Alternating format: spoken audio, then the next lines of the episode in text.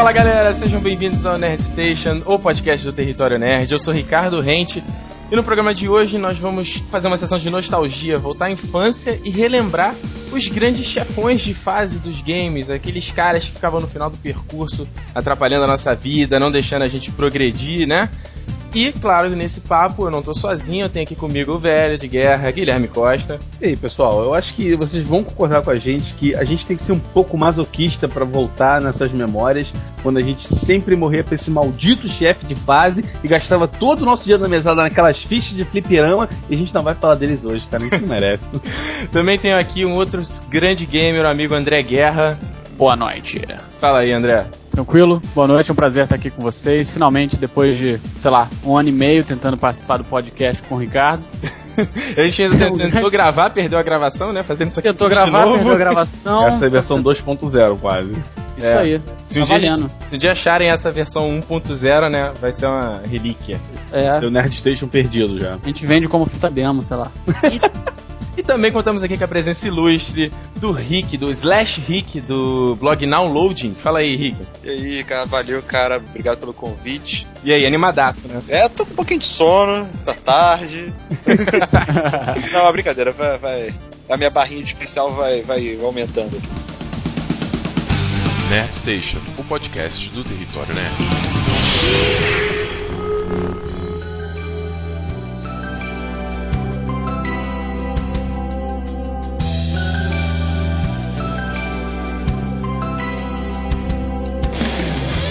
Mas então, é, a gente tem que lembrar que até um tempo atrás os videogames eles não tinham assim um poder gráfico considerável, né?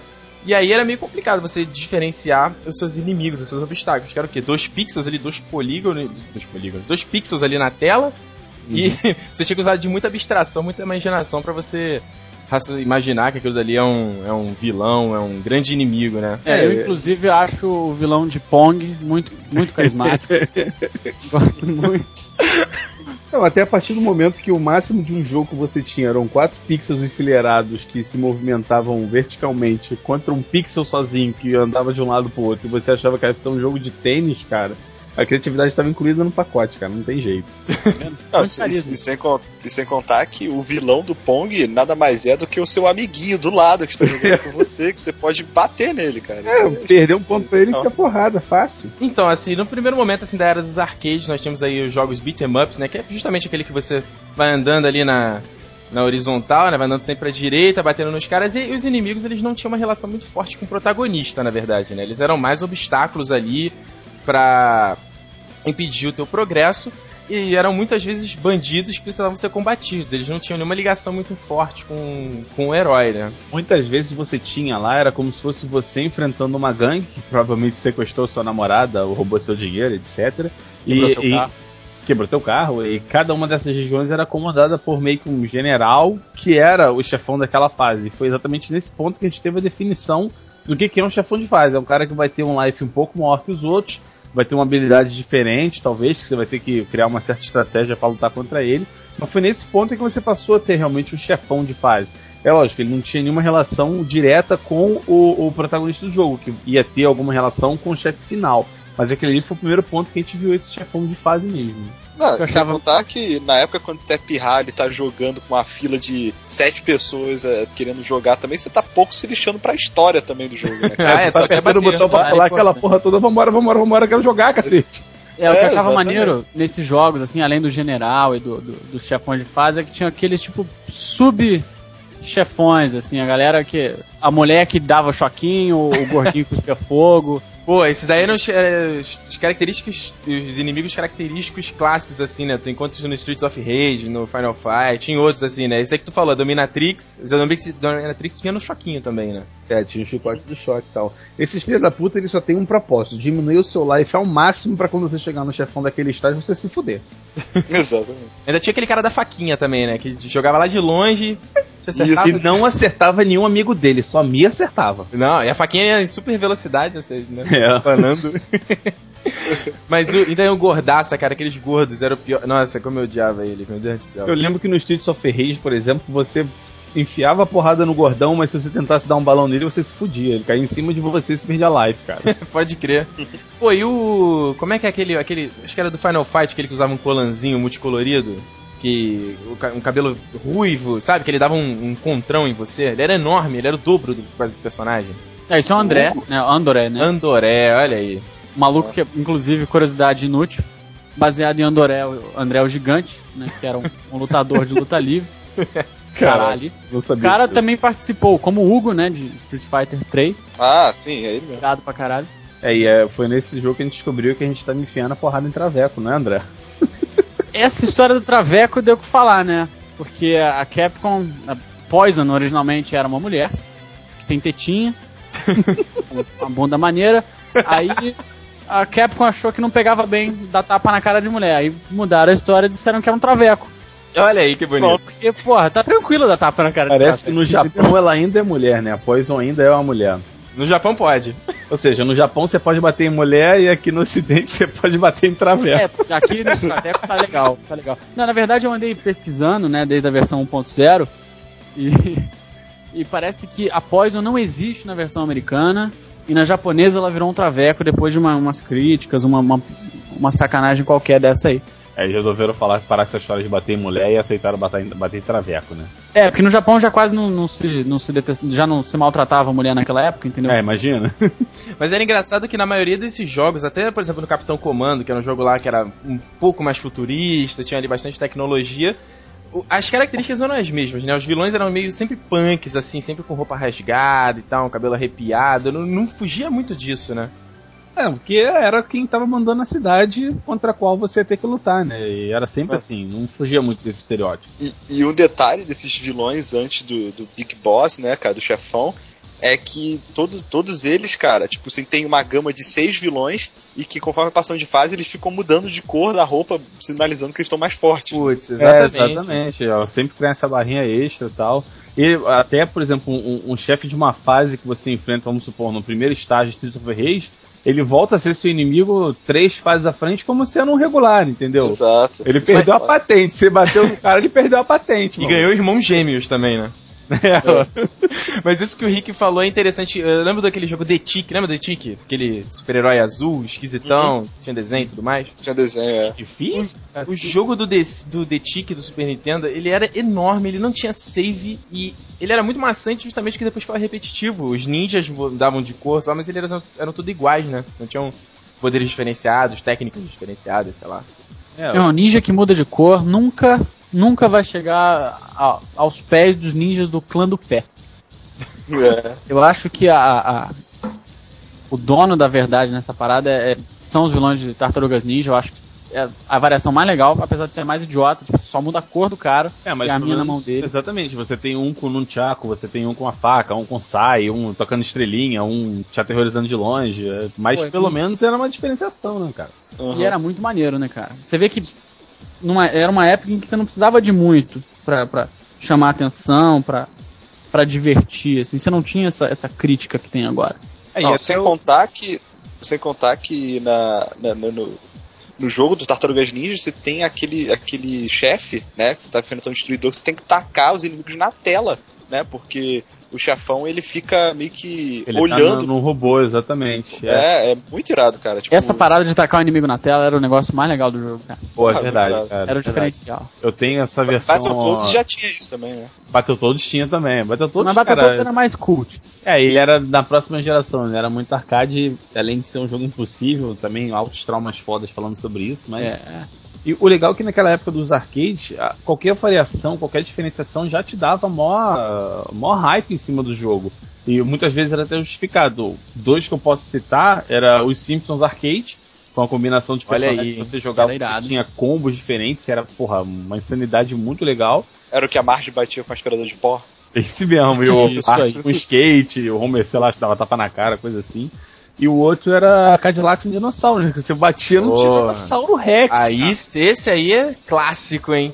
Tu- além de tu enfrentar os Porra, muito punks, os punks eles estavam fazendo um tráfico legal de dinossauros, cara. Olha isso. Um, do- um dos chefes do Punk tinha um Velociraptor de estimação, cara. Era no primeiro nível. Bad boy, brother. Primeiro nível tu enfrentava o Velociraptor, depois. Aí era engraçado que o Velociraptor mudava de cor, né? E, tipo, É, ele ia ficando com raiva, ficando vermelho. Tinha uma fase que tu enfrentava o T-Rex, também era ótimo. E tava o T-Rex dormindo. Olha isso, dormindo, tinha um. Zezinho subindo dele. E aí... aí tu passava pelo cara, o gordaço ia lá e dava um soco assim no, no T-Rex, o T-Rex acordava. Pô, Dava putaço, lógico. Cara, Muito. tem que ser muito macho, velho. Muito mais. do Cadillac que- de pra dinossauros era, era maneira a parte com o carro, né? Ô, que isso, a fase era sensacional. Porque bater em mulher não pode, mas atropelar dinossauro e dar tapa na cara de traveca é normal. É maneiro. Fazer barbeiragem com carro também, né? É verdade. O que era maneiro desses jogos, na verdade, é que a maioria das vezes eram pra dois players, né? Porque você aproveitava o arcade de, de Street Fighter, e o que quer que fosse, pra, pra usar dois controles. Mas tipo, Simpsons, Tartarugas Ninja tinham pra quatro players. Isso era Capitão, o cara de Galaxy Dinossauros também, isso era muito dinossauros legal. também, é verdade. Era uma bagunça na frente da, da máquina, né? É muito maneiro, cara. E, pô, assim, pros moradores do Rio, eu posso falar, Ricardo? Da, Pode, fala aí. da loja? Então, pros moradores do Rio, há um arcade de Simpsons funcional, com os quatro controles funcionando. Isso, é- isso é uma raridade. Os quatro controles raro. funcionando no Nova América, na seção de games lá do Nova América, não, não lembro o nome.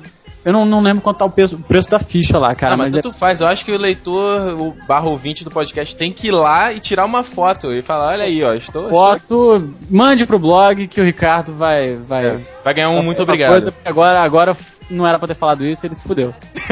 Existe alguma coisa do Ricardo mandando a foto. É. Outro, outro jogo que tinha inimigos muito interessantes era o Metal Slug, né, cara? Eram inimigos muito, muito engraçados, né? E era, era maneiro que nas versões seguintes eles viravam seus ali- seus aliados, porque vinham problemas maiores. No primeiro jogo você tinha os, tinha os soldados, depois você tinha os aliens, depois você tinha uns outros aliens mais sinistros. E era muito engraçado o jogo Ele nesse chegava até a ter o Alien do, ah, do filme Aliens mesmo, né? Com aquela cabeça alongada e tal. É. E eu- eu acho que duas menções honrosas que a gente pode fazer sobre Metal Slug é a presença do Clark e do Ralph, da série King of Fighter, como personagem também. Sensacional, E o outro que eu sempre gostei muito, cara, é um, um daqueles prisioneiros que você liberta que ele fica te acompanhando dando Hadouken, cara.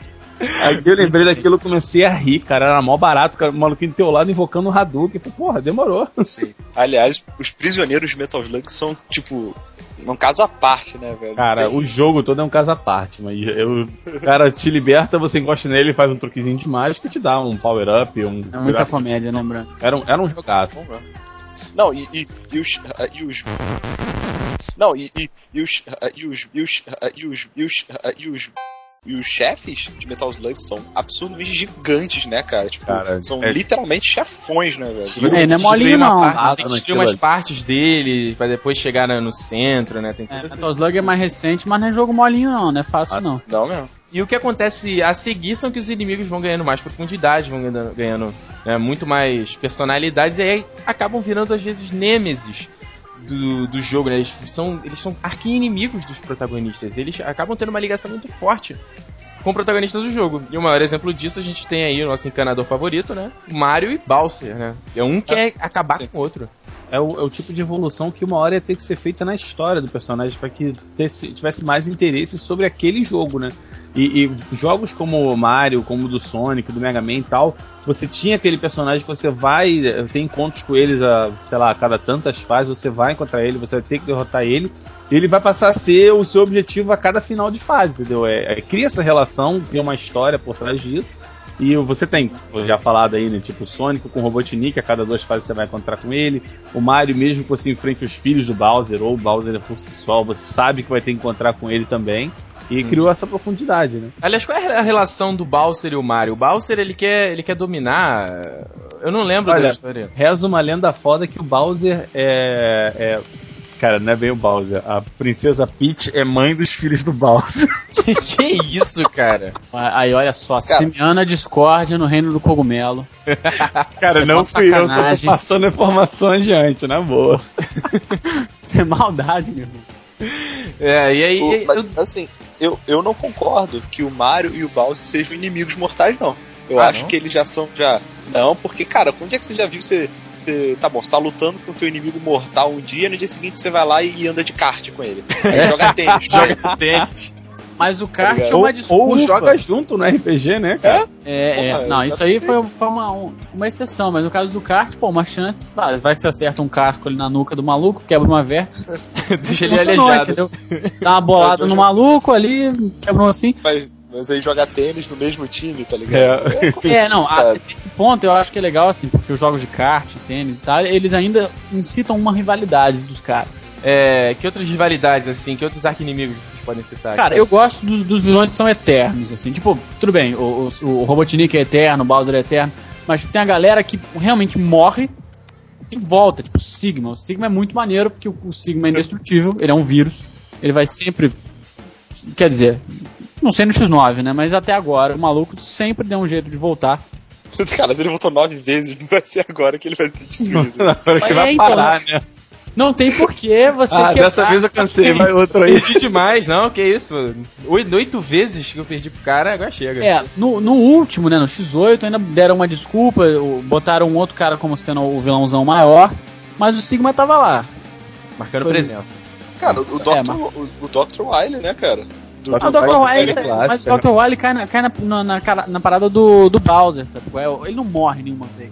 Ah, sim. Não Não, ele é derrotado, né? questão de morrer, mas por ser derrotado em si, né? Cara, eu acho que outro que a gente pode citar também, que tem um embate já meio que histórico na vida do- dos videogames, é do da série Castlevania, né? Da- do clã Belmont contra a guerra contra o Drácula, né, cara? Outro maluco que não morre, né, cara? É, o Drácula tudo bem, a gente já sabe da mitologia que vai ser difícil desse cara morrer. É. Mas a questão do clã Belmonte levar isso pra si e falar, não, a nossa família vai ter que pegar esse puto toda vez que ele ressuscitar. Isso aqui foi, foi interessante, gerou jogos muito bons aí, gerou umas cagadas também, mas a gente não vai falar deles. Eu fico imaginando se nasce uma nova criança ali, né? O cara tem outras tendências, quer ser um cabeleireiro. lá. o cara já nasce, já quer a estaca, fala, pronto, você tá levando o bastão, represente a família. É, ah, mas eu não quero isso. já era.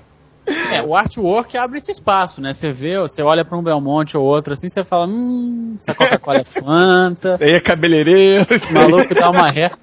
Mas, pô, os caras os cara são responsa, bicho. Os caras vão lá, dão uma chicotada, que é uma, um chicote, que é uma arma muito viril. Cara, ele tem chicote de fogo, cara. Como é que ele guarda aquilo, velho? Não tem condição, não. Ele é só pra te botar no bolso. Olha só, eu queria falar um pouquinho agora dos jogos de luta. Os jogos de luta que, apesar assim, de você ter é, milhões de, entre aspas, chefões no meio do caminho, né? Você tem que enfrentar um monte de gente. A presença do Big Boss é muito marcante também, é muito forte, apesar de você ter que enfrentar um monte de cara. E a- Marcante, principalmente pela frustração, né, cara? Ah, Cara, com com certeza. E principal, principalmente em alguns jogos, você assim, tem os finais ali com os outros personagens, mas é só com um personagem matando o Big Boss que você tem aquele verdadeiro final. Aí sim a história do jogo foi concluída. Parado. Não é O que é legal de jogo de luta também, não é só. Não é que tem só o vilãozão do mal, tipo o Bison, o Orochi, o Rugal. Você tem também aquela, aqueles, aquelas mini rivalidades, assim, tipo Ryu e Sagat, Kyo Exatamente. e É, Kyo e Yori. E é engraçado porque o, o Sagat não é o Big Boss do jogo, né? O mestre bizonho. Na verdade, o. Sagat não é nem vilão, né? Isso aqui é um. que é, é o- exatamente aquele ponto, né? Quando a gente começou a jogar o Street Fighter 2 dos arcades, os quatro últimos personagens que a gente não podia jogar com eles, a gente sabia qual era exatamente a ordem que a gente ia enfrentar. Era o Balrog, era o Vega, depois tinha o Sagat e o Bison no final. Então a gente sempre levou em consideração que esses quatro eram os vilões, entendeu? É. Um é o comandante, um é o brigadeiro, outro é o general, outro sei lá o que, que merda é. Mas, na verdade, se você for pegar a história, o Sagat nada mais é do que um puta campeão de Muay Thai, que a única derrota que ele teve na vida foi aquele eh, ganhou a cicatriz no peito e perdeu justamente por Ryu. Ah, Então, mas, mas- ele- mas eu vou discordar de você, Guilherme. Eu vou discordar de você. No filme do Street Fighter, mostra o Sagat como um puta trambiqueiro, hein? Puta que pariu, cara, Fighter. você não vai falar de filme Street Fighter. Eu te proíbo, cara, na boa. Falando de grandes frustrações aí que o Rick disse, cara, o King of Fighters, assim, que é um dos meus jogos de luta favoritos, cara, o Rugal. O Rugal era um vilão muito filho da puta. O E é um apelão babaca. demais. E todo jogo, assim, que tem, sempre tem um King of Fighters que, ah, não, esse King of Fighters não tem história nenhuma, é só um combate qualquer. Aí É, marca eles lá pegam todos os personagens e botam. e coloca o Rugal. E quando eles esquecem, o que, que a gente tava falando mesmo? Ah, sei lá, vamos fazer só um melhores momentos aí que o pessoal vai gostar. Tá sai um tranquilo. jogo desse. Não, o Rugal. E outro, assim, outro grande Big Boss memorável do King of Fighters, não pode deixar de ser o trio Orochi, né, no final do King of Fighters. É, e 97, o Orochi em si também, né? Eu acho que foi a- melhor saga disparada do, do King of Fighters. Ah, é a que eu mais joguei, com certeza, pelo menos. Ah, fato. Várias vezes. Muita grana Até- dentro daquele fliperama minha.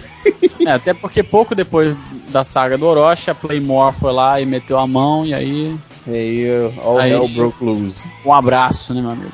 É, eu comentei aqui falando do- desses jogos que tem que giram em torno de um personagem, né, que tem um verdadeiro final. E um grande exemplo disso é o Tekken, né? Que a história meio que gira ali toda em torno da família do Jin Kazama. Tanto que no Tekken 5 você enfrenta, sei lá, o tataravô do Jin, né, alguma coisa assim, que tinha um demônio na barriga. No, no Tekken 5 você enfrenta o bisavô do, do Jin. É o. Porra, esqueci o nome agora. Ah, tanto faz. E é engraçado que se você terminar com qualquer outra pessoa, sei lá, ter- terminar com aquele canguru, tem uma história qualquer, que não tem nada a ver com a história do filme, né? A história do, É. do game. Eu acho que a história do Tekken ela veio desenvolvendo bem até mais ou menos o Tekken 4, onde você tinha o, o Heihachi e o Jin, era bem em torno deles. No 4 apareceu o Kazuya, que era o pai do Jin, filho do Heihachi. Aí ele criou uma corporação que era é, é, rival à corporação do Heihachi. Então aí começou a ficar um pouco embolado, apareceu gente um monte de lugar, apareceu meio os irmãos do Jin, um monte de canto também. E É um acho jogo, jogo família, né? Jogo família. É, só um adendo que o Kazuya voltou, porque ele era o- um dos personagens do 1, né? Era o Kazuya, que era o pai do Jin, e a mãe do Jin, que eu esqueci o nome, mas era uma, uma chinesinha na moral. Chinesinha na moral. É, Cara. com um marquinho na cabeça. Não, vocês lembram que no final do Tekken 3 tinha aquele. É, você tinha o, o Ogre e o Heihachi, aí o Heihachi perdia, depois o Ogre absorvia o corpo dele, virava uma besta. Esse é do Tekken 3, Bizarro. né, cara? É, o Tekken 3. Tekken 3, então, Tekken Que 3. foi o que eu. Cara, eu tenho um trauma com esse jogo foda, velho. Eu abri todos os modos, eu zerei com todos os personagens. Cara, eu fiz tudo que tinha pra fazer no jogo e o meu, mem- meu memory card travou, cara. Perdeu o save dessa merda. Caraca. Eu nunca mais joguei essa porra, cara. Quebrei o Traumatizou, save né? caralho. Vocês, vocês sabem que o, o Ogre é o, é o vilão mais filha da puta da série Tekken, né, cara? Ele faz o seguinte, ele luta a primeira forma contra você. Aliás, antes disso, é aquele personagem que é um tronco de árvore, sabe qual é? Ah, tô ligado. Que ele vira ele entra antes do Ogre e ele vai lutar contra você usando a perso- o, o- personagem contra o qual você teve mais dificuldade até chegar nele. Olha. Caraca, que irado. Cara, isso era muita sacanagem. Eu sempre me ferrava na mão desse cara. E aí você ainda tinha que enfrentar o Ogre em duas formas, né? Mas a Então. última forma. Sempre, sempre achava a forma dele dragão ridícula. É porque a movimentação dele cai pra cacete. Pera né? aí, ele virava um dragão, aquilo parecia uma barata. Cara, ele era um dragão. ele era um dragão com braço de cobra ainda, cara. Braço Nossa, que danada. É. É? Danadinha, né? Ele camufla foda agora, né?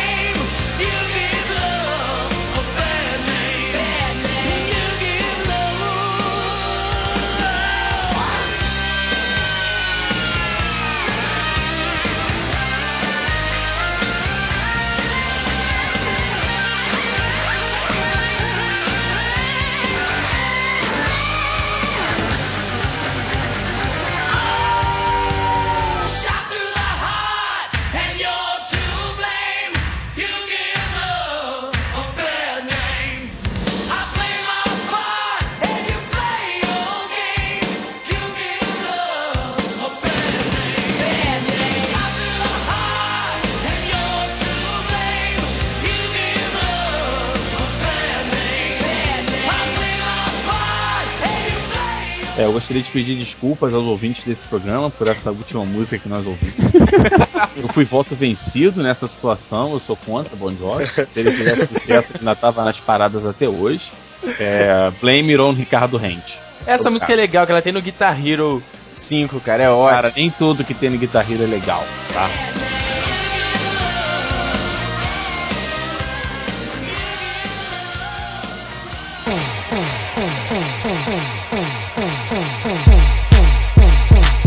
Aliás, o Guitar Hero é um jogo que tem chefões, né? O Guitar Hero 3 tem chefões. Guitar Hero 3 tem chefões, e é uma parada O bem Lu, né, interessante, cara?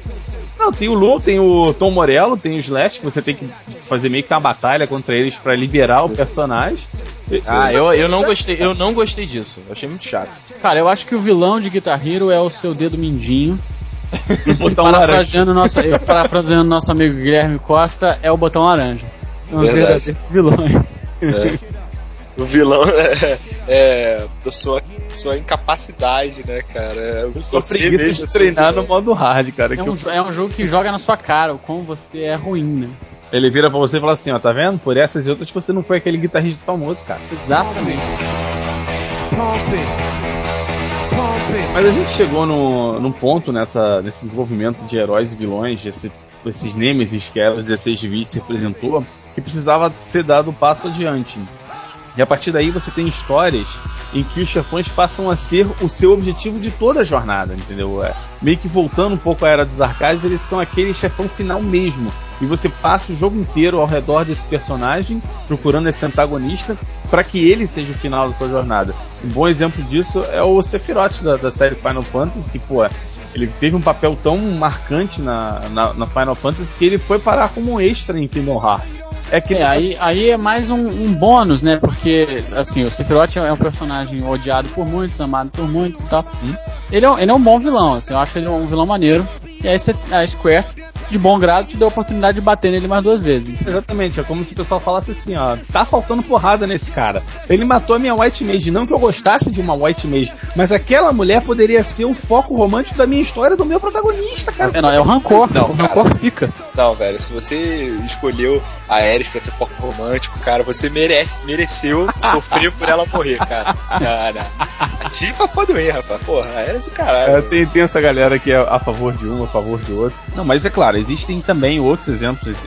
O Sephiroth é só pra, pra botar um exemplo, mas eu posso citar também no jogo Metal Gear Solid, que você tem o Liquid Snake, que ele já apresenta, ele já começa o jogo dando uma, uma noção de história entre o protagonista e o antagonista, eles são irmãos gêmeos, e você vai descobrindo como que isso se desenvolveu ao redor do jogo.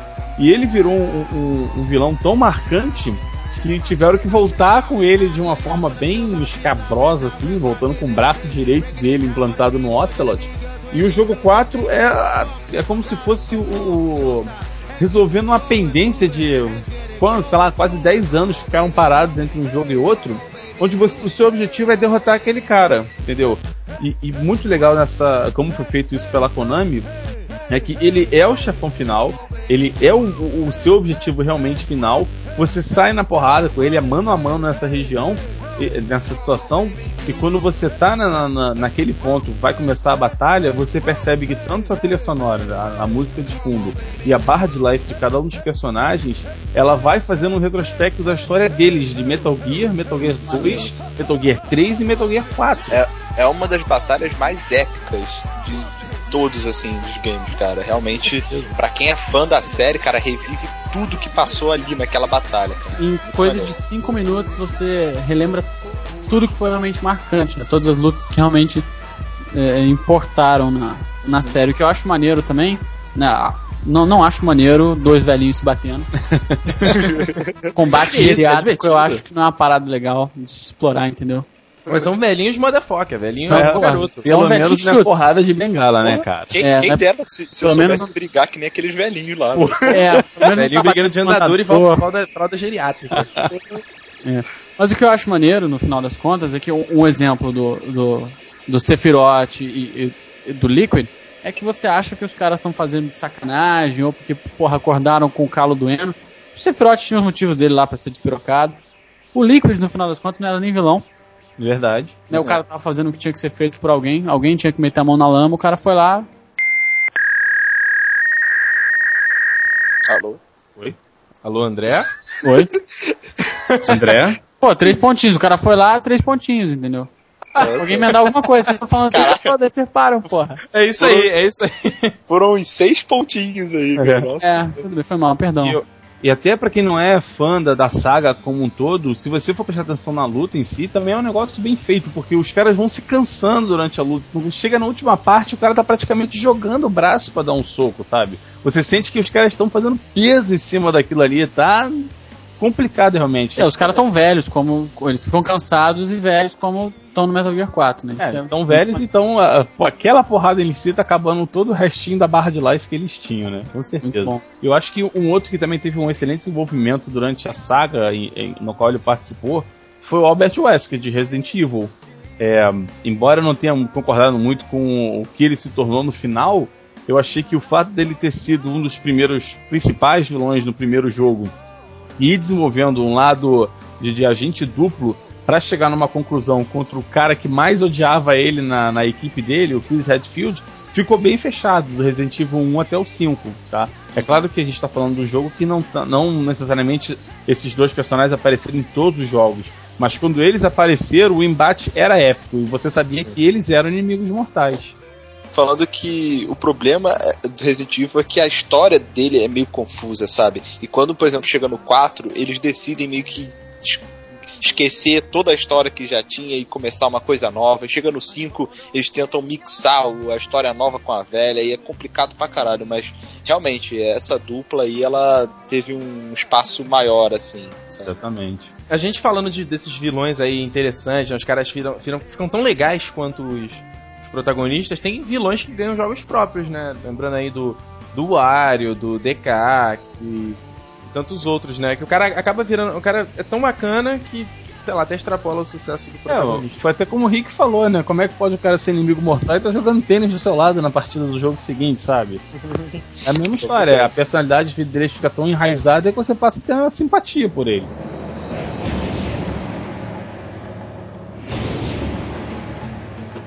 E agora eu quero comentar um dos meus jogos favoritos que soube brincar bem com esse essa coisa de dos vilões, né? Que foi God of War.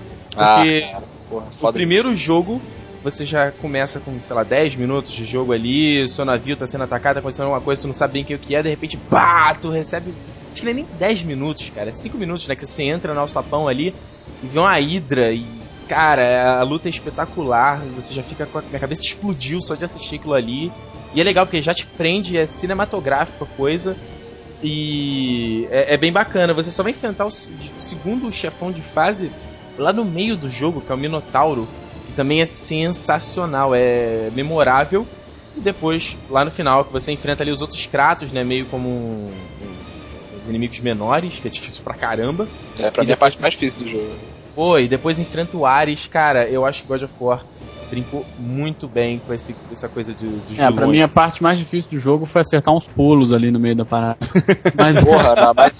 Porra, falando do God of War, essa primeira luta contra a Hydra é maneira, porque quando ela entra, né, pelo, pelo, pelo alçapão ali, você não, não sabe que é uma Hydra. Você pensa que é um dragão, uma parada assim. Lógico, uma se você conhece gigante. mitologia, você vai, vai sacar que, porra, tá no mar, é um dragão, então é a Hydra, mas... Tem mais o- cabeças. Porra, quando começam a aparecer mais cabeças, assim, e aquela luta contra as três ali no final do- da primeira parte é muito maneira. Eu o, acho. o- legal do God of War é que muita gente acha que o vilão, na real, é o Kratos mesmo, né, cara? Porque Ah, não, mas eu acho, eu acho, acho o Kratos um otário. o que ele mata de inocente, de. É, o Kratos, tipo, eh, essa galera atual, assim, é mais anti-herói, né, bicho? Kratos, o, o, o Dante de Devil May Cry, essa galera não é boazinha não, meu irmão. Essa galera é, sangue ruim, assim. Eu acho que um grande ponto a respeito de God of War foi que ele realmente, quando ele é, é, optou por colocar os Quick Time Events no, nas lutas contra os chefes ou contra os inimigos maiores, ele deu a oportunidade do jogador participar daquela ação, entendeu? É um, um ponto fraco, por exemplo, que eu acho em Metal Gear Solid, onde tem várias cenas boas que você só fica olhando, você não participa direito. Mas quando você tem o Quick Time Event de God of War, você fala: Caraca, eu matei Zeus. O Kratos estava ali, eu tava usando, mas eu matei Zeus, sabe? Você, Exatamente. você participa da parada e realmente é, é, te traz uma interatividade excelente.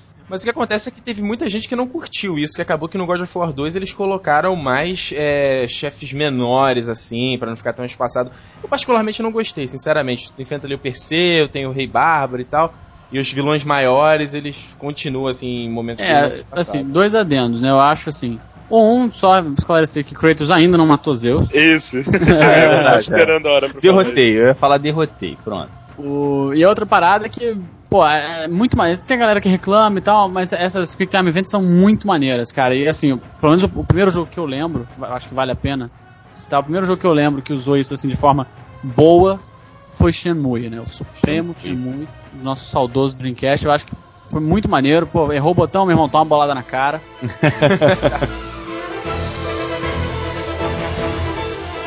Falando novamente em inovação de conceitos de che- chefões, temos aí a Team Ico, que nos brindou com o excelente Shadow of the Colossus, Meu que o jogo jogo favorito. é só de chefões, cara. Você enfrenta 16 Big Bosses durante o jogo inteiro. É sensacional, Tem uns amigos meus sacaneiam, falam que é um boss rush gigante, o jogo só tem isso. né? Mas é verdade. É verdade. É, não deixa Mas de ser você- o, verdade. máximo que isso é você faz é ma- o máximo que você faz é matar uma lagarti- lagartinha com uma arco e flecha. É, como? Dá uma, dá uma corrida com o cavalo. Mas o, o, o Shadow of Colossus é muito legal. Porque ele só tem chefes, então você não tem essa.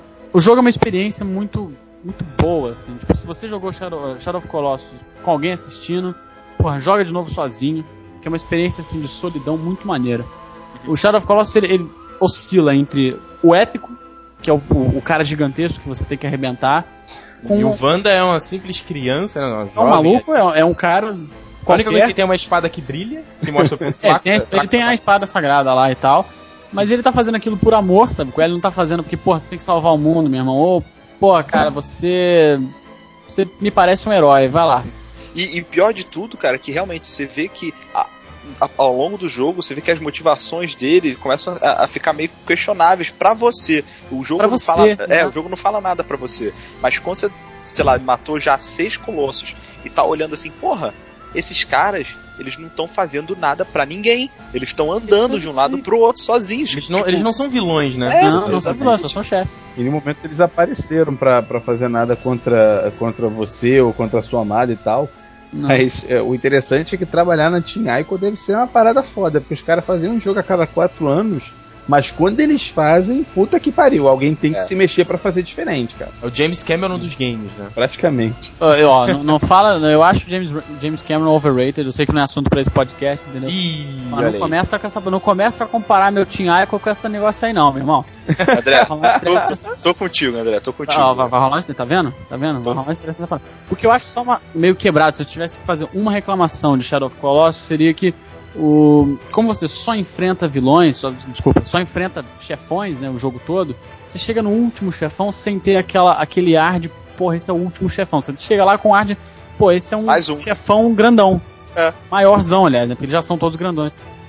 Ele é o irmão mongol gigante do. do- Ele é, o cara é, o- é um É o de slot dos colossos. O cara é um bonecão de Olinda gigantesco. Não é ruim, sabe? Eu acho, é um bom chefe final, porque ele é mais difícil que os outros, ele é mais trabalhoso, mais demorado. Ah, o meu favorito, o meu favorito é, eu não joguei, eu não fui, joguei até o final, mas o meu favorito é aquele colosso voador, cara. Aquele ali é, Muito maneiro. porra, É maneiro mesmo, velho. o da água dá um mó medaço, né? Porque tipo, você tinha que prender a respiração e tudo mais. É, é sempre que você tem que prender respiração de videogame dá uma aflição do caralho, cara. Nossa, verdade. nossa, cara. Você fica agoniado demais.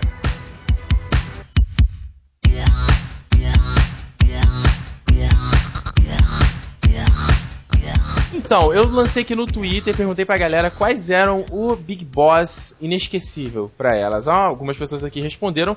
Siga o Twitter do Território Nerd, né? Arroba Território Nerd, que sempre que a gente for gravar aqui o Nerd... Sempre não, né? Quando a gente for gravar o Nerd Station, a gente de repente pode soltar alguma coisa aí no, no Twitter pra vocês responderem e participarem também. O Ale Rocha, do blog Poltrona, falou aqui que o Balser é sem dúvida o Big Boss pra ele, né? O chefe inesquecível. O Jean D'Angelo falou que o Robotnik é um aí, um Big Boss que ele nunca vai esquecer. Aliás, deixa, deixa eu acrescentar. É, E eu faço coro. é Eggman é o caralho, é Robotnik, tá? É Robotnik, porra. Eu, eu tenho uma teoria sobre isso. Eu tenho uma teoria sobre isso. Pode, posso ser rápido aqui? Pode. pode. Eu acho que o nome dele é Robotnik, mas que Eggman é um apelido que o Sonic deu pra ele. Porque o cara parece um ovo, brother. Cara, eu já li em algum lugar que o Eggman era filho do Robotnik. Não, não, aí, aí extrapolou, aí fudeu. Aí já. Sério, eu já li isso em algum lugar. Tô falando, acho que foi na Wikipedia Cara, até. eu, eu também já tinha lido em algum lugar que. Não que ele era filho, mas que era um. Era é, parente. parente. Não, não, era a mesma pessoa, porque se você reparar, cosplay.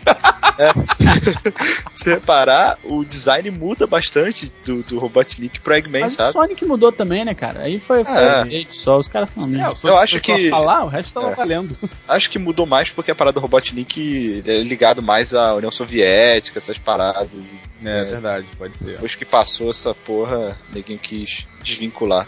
Então, a, pra Annie Weber, também o Bowser é outro vilão inesquecível. Né? É engraçado que o Mario marcou assim, né, pra galera. A maioria diz aqui que o Robotnik é o maior vilão de todos os tempos. E cara, eu, sabe qual que eu prefiro? Eu gosto muito do Ganon, do Zelda. Zelda, é verdade. Porra, o Ganon é genial, cara, ele é muito legal. Olha só, pro Morph aqui, o Morph lá do Judão, ele disse que o 006 do GoldenEye pra Nintendo 64 é o Big Boss inesquecível. Ele diz assim, que ódio de ficar correndo atrás daquele corno. Porra, mandou bem, mandou bem, mandou bem. Verdade. Pro Leandro Ark, o Big Boss dele inesquecível, na verdade ele não falou um, né? Ele falou 16, que são os colossos do Shadow of the Colossus. Ele Boa. disse assim, ele disse que não é pela dificuldade nem pela riqueza dos detalhes, mas pelo divertimento e pelo trabalho de você encontrar o bicho, descobrir o jeito certo pra escalar, pra matar. Tá aí, né? Tá aí a participação da galera. Vocês sigam o Twitter do Território Nerd, participem pra fazer aqui o podcast com a gente, né? É, você vai ignorar o meu inesquecível, é isso mesmo? Não, eu ia O perguntar meu agora. camarada. Ah, qual é? Eu quero saber agora quais são os Big Bosses favoritos de vocês, inesquecíveis. Guilherme Costa. eu vou Big mandar Boss logo dois porque eu mando nessa porra. Ah, vai começar. lá. Não, é Começar. sério, eu vou explicar o porquê. O primeiro, cara, pode não parecer muita coisa, mas é o Junkin de Alex Kidd Miracle World, Master System, tá? Por quê? Porque aquele jogo, cara, se não me engano, ele tinha 14 fases. Você enfrentava o Junk na 12 coisa assim. E aquele jogo não tinha save, cara. Não tinha essa de continue, não tinha password, não tinha porra nenhuma. Então você chegava num jogo que era grande, sem continue, com número limitado de vidas, conseguir derrotar aquele cara, aquilo pra mim foi épico. Eu levei, sei lá, três meses pra chegar nessa fase aí. Eu era moleque quando eu joguei esse jogo. Mas realmente me marcou que quando eu cheguei, eu, eu li aquele manual do joguinho há um tempão, eu quando eu cheguei e vi quem era o Janko, eu falei, ah, então esse é o filho da puta que tá me promovendo essa aventura toda, é? Aí eu consegui derrotar, e pra mim foi um momento foda. E um outro que pra mim, porra, marcou bastante, eu vou deixar agora, vou pra onde vocês falar, mas que marcou bastante, até já falei agora, foi o embate final do Metal Gear 4, do Liquid Ocelot com Solid Snake, porque até pela carga emotiva que estava envolvida, porque eu joguei todos os jogos da série, porra, sou super fã dessa série, e aquilo ali pra mim realmente fechou com, com porra, um arco dourado, tudo que tinha acontecido até o momento. Inclusive o clima que eles deram da retrospectiva que você faz emocional, porra, foi perfeito, pra mim sensacional. André Emotivo, Guerra, seu- né? Só, só um comentário. Emotivo, né? Ah, cara, qual é, pô? Eu tô- não, tô- André Guerra, seu Big Boss inesquecível. Cara, eu vou, eu vou na carona do nosso chapa ali do Twitter. Eu, eu vou citar 16, entendeu? Não por um, porque eu não sei o nome dele. é um, dois, três, quatro, cinco, É, seis. é o primeiro, o segundo. Colosso Cara, eu. Silvio Santos, né? Colosso número 1, um, Colosso número 2. É. Cara, eu vou de Shadow of Colossus porque foi uma experiência pra mim. Eu já tinha jogado Ico antes. Ico, desculpa. Jogado Ico antes e, porra, Shadow of Colossus foi um marco, assim. Eu. eu... O videogame pra mim se divide an- é, antes e depois de Mega Man 2, que foi o primeiro que eu tive. E depois ele vai se dividir em antes e depois de Shadow of Colossus, cara. Que foi uma experiência única, uma experiência maravilhosa. Tem original, guardadinho, bonitinho. Vou ter o terceiro também. Tá aí, né? Muito bom. E teu Slash Rick, qual é o teu Big Boss inesquecível? Cara, é complicado, porque tem, tem bosses que eu, eu acho muito interessante, é, porque eles são difíceis, outros são simplesmente é, divertidos de enfrentar e tal. Mas um que marcou muito a. Tipo assim, foi, acho que foi um dos primeiros jogos que eu vi zerando, cara, porque era, eu nem jogava videogame na época, era meu pai que jogava e eu assistia ele jogando.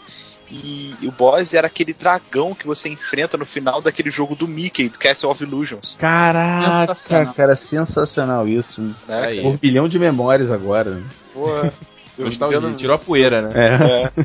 Aquele jogo era, era genial, cara. A Disney, velho, ela fazia um jogo melhor que o outro, cara. Era incrível.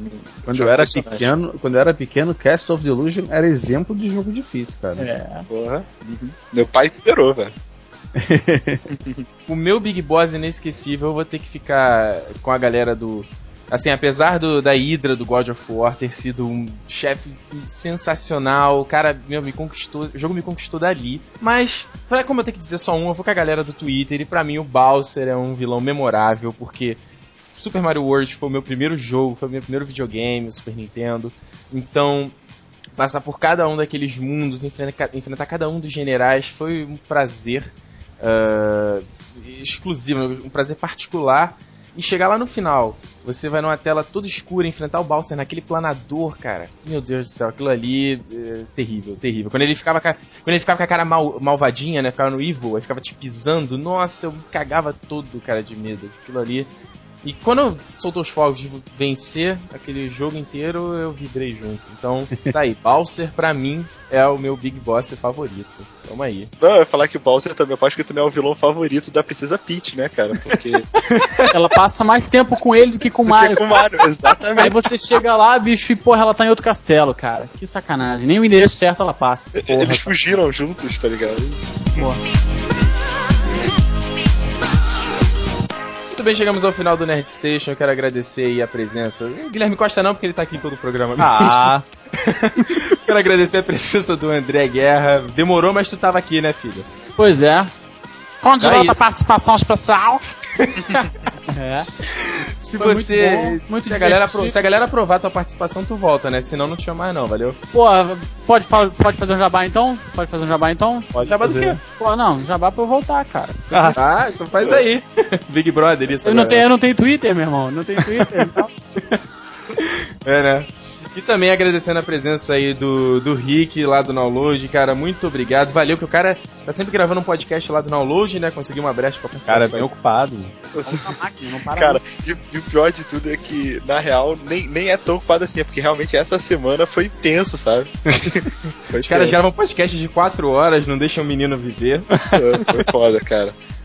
Mas valeu aí então... pela presença, acrescentou pra caramba. Então valeu, tá aí, cara. cara próxima na, próxima oportunidade, com certeza você está de volta. Pode, pode ter certeza. E eu vou deixar o convite aqui para vocês dois participarem do Gamer Dome numa edição mais pra frente aí, eu vou falar. Vocês vão Peraí, vocês, do, vocês dois quem? O, o, o, você e o Guilherme. E lá, tchau, André.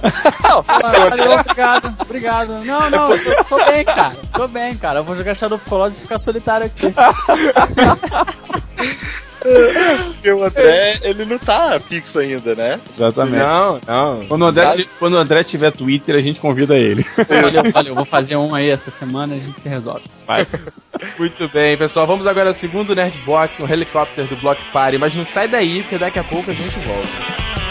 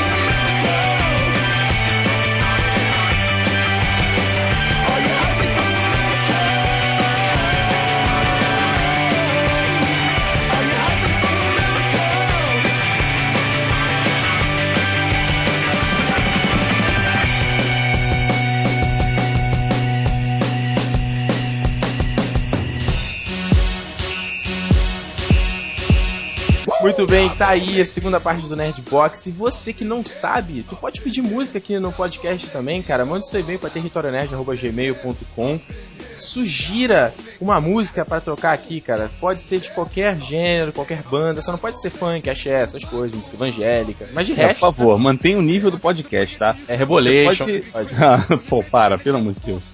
Você pode também sugerir pautas, se você quiser que a gente fale sobre algum assunto específico, é a participação de vocês e que vai determinar o que a gente pode fazer. Exatamente, falar se a estrutura aqui do programa tá boa, né? Essa coisa de ter música no meio, assim. Cara, é aquela questão, se o podcast não tiver um feedback, não tiver participação, não adianta, né? A gente tá aqui fazendo, é difícil a gente se reunir pra conseguir gravar, né, Guilherme, pra editar, então. E é legal, é, recompensa pelo, pelo esforço, né? Ter opinião É da galera. E se ninguém falar que a gente tá fazendo errado, a gente vai continuar achando que tá tudo certo. É, a tendência é piorar. piorar.